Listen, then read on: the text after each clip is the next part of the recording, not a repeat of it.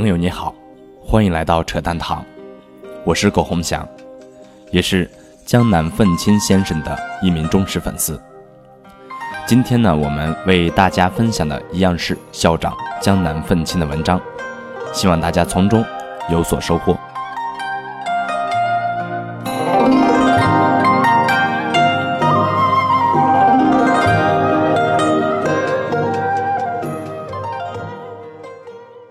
零一六年一月三日，不要指望别人跟你站在一个高度上，一定要记住，你过得很好的前提是有很多人过得不好。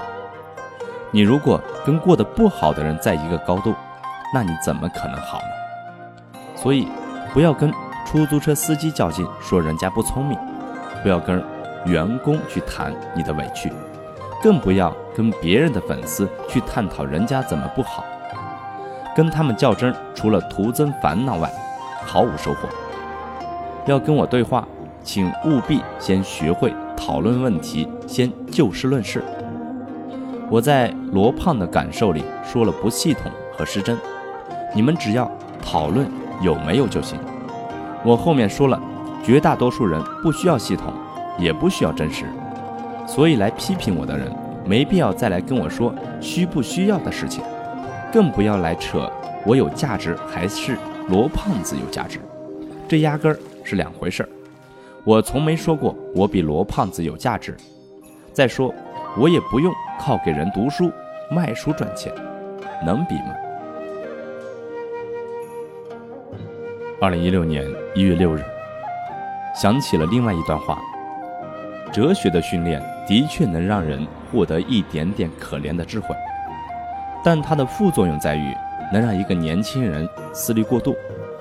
爱思考的人行动力天然不足，由于不积极行动，本来能通过劳动获得的意义感和感性的满足，则被破坏了，于是更加容易掉线，从生活的轨道上脱卸下来。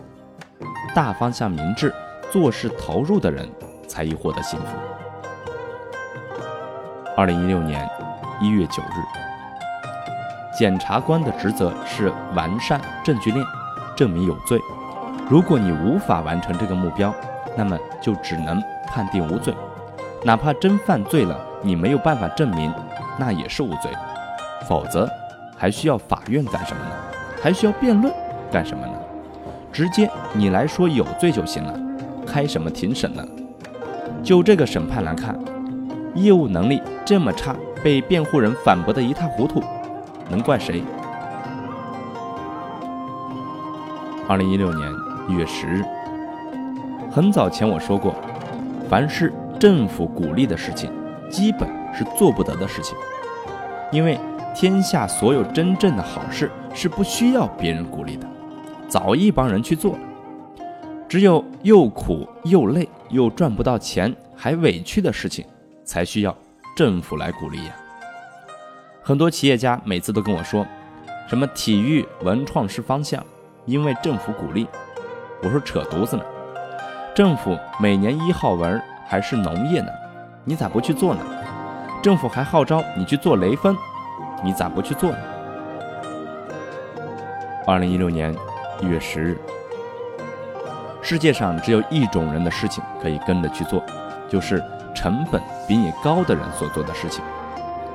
当一个专家大放厥词的时候，你完全可以不理他，因为他的成本很低。